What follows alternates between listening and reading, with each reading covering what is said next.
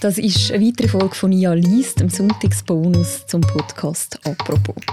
Heute mit einem Abgesang auf sozusagen ein Stück Schweizer Kulturgeschichte auf der SRF-Sendung «Meine Schweiz, deine Schweiz». Der Text ist geschrieben worden von Arne Hebeisen und vorgelesen wird er vom Tagiredakteur Jean-Marc Knia. Viel Spass beim Zuhören. Das Glück der anderen. Eigentlich müsste das Schweizer Fernsehen jetzt ein nationales Care-Team aufbieten. Denn der Tag naht, an dem Mini-Schwyz, Dini-Schwyz eingestellt wird. Nie mehr werden so wunderbare Sätze erklingen wie Luca Haseli hat seine ganze Kindheit in Gipf Oberfrick verbracht. Oder Dieter Wasserwirt ist in Weberstein nie langweilig. Er ist seit 40 Jahren Mitglied im Turnverein. Sätze, die von einer Schweiz abseits des großen Nervenkitzels erzählen, von einem Dasein in der goldenen Mitte des mittelländischen Mittelstandes, einer Welt, in der das große Glück im kleinen Zeitvertreib schlummert, zum Beispiel beim Nussgipfelbasteln in der örtlichen Feinbäckerei oder beim Spaziergang auf irgendeinem Erklärpfad im Naherholungsmoor und auffallend oft auch in einer Statistenrolle der dorfeigenen Laientheatergruppe. So sah sie in den letzten zweieinhalb Jahren etwa aus, die Schweiz im Vorabendprogramm von SF. Im August soll nach beinahe 600 Sendungen damit Schluss sein. Das ist deshalb ein bisschen ärgerlich, weil die Sendung doch gerade etwas ganz Großem auf der Spur ist. Sie ist drauf und dran, den Schweizer Volkscharakter zu entschlüsseln. Womöglich hat Mini-Schwyz, Dini-Schwyz uns die Schweiz schon jetzt einleuchtender erklärt als ehedem Niklaus Meinberg. Ohne Furor und Anprangern von Unzulänglichkeiten freilich, weil es diese in der Mini-Schwyz, Dini-Schwyz-Welt gar nicht gibt, sondern durch bloßes Kamera draufhalten, wenn jede Woche wieder fünf Schweizerinnen und Schweizer ihren Herzensort vorstellen und damit kostbare Einblicke in den eidgenössischen Glückshaushalt gewähren. Bereits bei der Wahl dieser Herzensorte, die allermeistens die Wohnorte der Kandidaten sind, beginnt ja oft bereits das sachte Staunen auf dem heimischen Sofa, was für die meisten bloß eine schmucklose Ortschaft mit prima Durchgangsstraße ist, ist für die Mini-Schwyz, Dini-Schwyz-Schweizer der Lebens- und Glücksmittelpunkt. Und so nehmen uns die fröhlichen Mitvierzigerinnen und die rüstigen Pensionäre enthusiasmiert mit auf die Suche nach regionalen Besonderheiten am Durchgangsstraßenrand.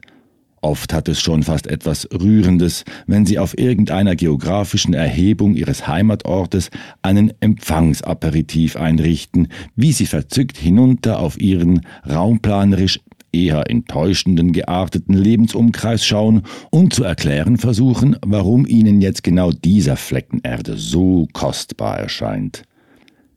Für aufmerksame Sendungsanalysten und Statistikerinnen hat sich hier ein hübsches kleines Muster ergeben. Legt ein Schweizer oder eine Schweizerin die Vorzüge des präferierten Landstriches dar, dann nährt sich das Wohlbehagen meistenteils aus dem tipptoppen Zusammenhalt der Dorfgemeinschaft, den netten Nachbarn, der Geselligkeit im Verein.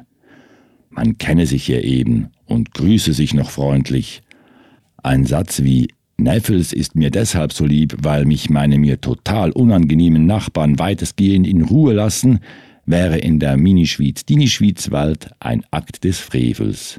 Eine unverzeihliche Lästerung, die wahrscheinlich nicht enden wollenden Liebesentzug der Heimatgemeinde zur Folge hätte.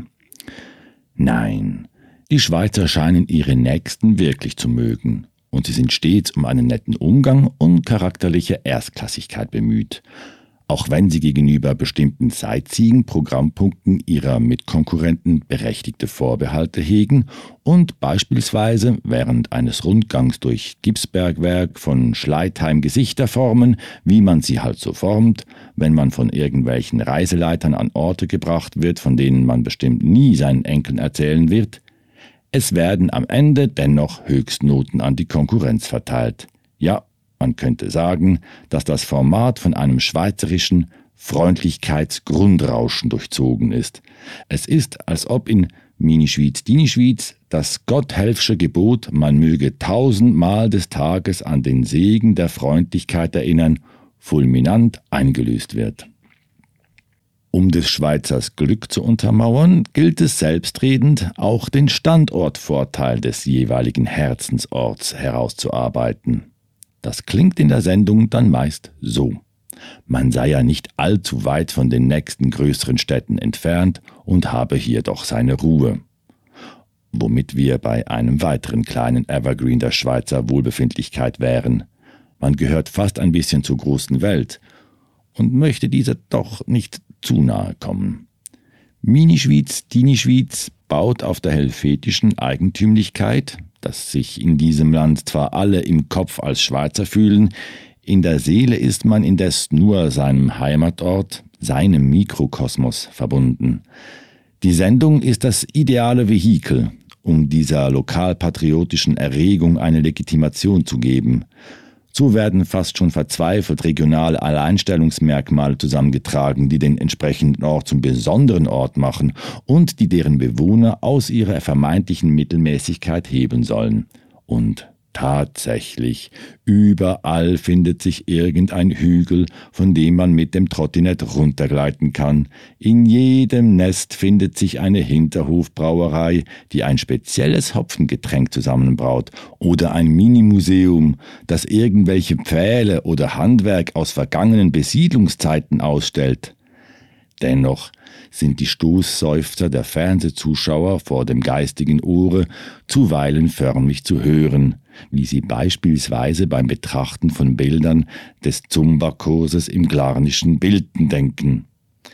Dieses Glück ist das meinige nicht. Wie hat Jane Fonda einst so schön gesagt? Jeder, würde sein eigenes Leben gleich viel schöner finden, wenn er aufhörte, es mit dem Leben der Leute von nebenan zu vergleichen. In Mini-Schwyz, Dini-Schwyz erfährt diese Weisheit eine mirakulöse Umkehrung. Man betrachtet das Leben der anderen und findet sich im eigenen bestätigt. Neid kommt in dieser Parade der Durchschnittlichkeit kaum auf. Hier sind auf wundersame Art alle gleich der pensionierte Pöstler und die passionierte Teddybärsammlerin, die Sekundarlehrerin und der Zimmermann, die Meeresbiologin und der Steinstößer. Und geprotzt wird hier schon gar nicht. Anstatt zur Yachtspritztour auf dem Vierwaldstätter See geht zum Kirchenorgelspielen im Gotteshaus von Wengi. Anstatt auf Shoppingtour in Downtown Zürich geht zum Wurstzopfflechten ins Oberland. Kürzlich wurden die Schweizerinnen und Schweizer einmal mehr in die Top 4 der glücklichsten Menschen auf diesem Planeten gewählt. Der Großteil der Bevölkerung empfinde sein Leben als sinnvoll, hieß es in der Begründung. Nach fast 600 Sendungen Mini-Schwyz, Dini-Schwyz wissen wir nun auch, wie dieses Glück beschaffen ist und wonach den Schweizerinnen und Schweizern der Sinn steht. Es ist ein Konglomerat aus Aperitivgemütlichkeit, Wurstmanufakturromantik und Spaziertaumel auf irgendwelchen mittelländischen Molassehügeln. Geben wir es zu. Damit lässt sich tatsächlich gar nicht so schlecht leben. Das Glück der anderen ist ein Text vom Arne Hebeisen. Er schreibt normalerweise für der Bund. Gelesen wurde ist der Text von Jean-Marc Nia und das ist der Sonntagsbonus zum Podcast «Apropos». Den gibt es morgen am Montag wieder. Ich freue mich, wenn ihr wieder zuhört. Bis dann. Macht's gut. Ciao zusammen.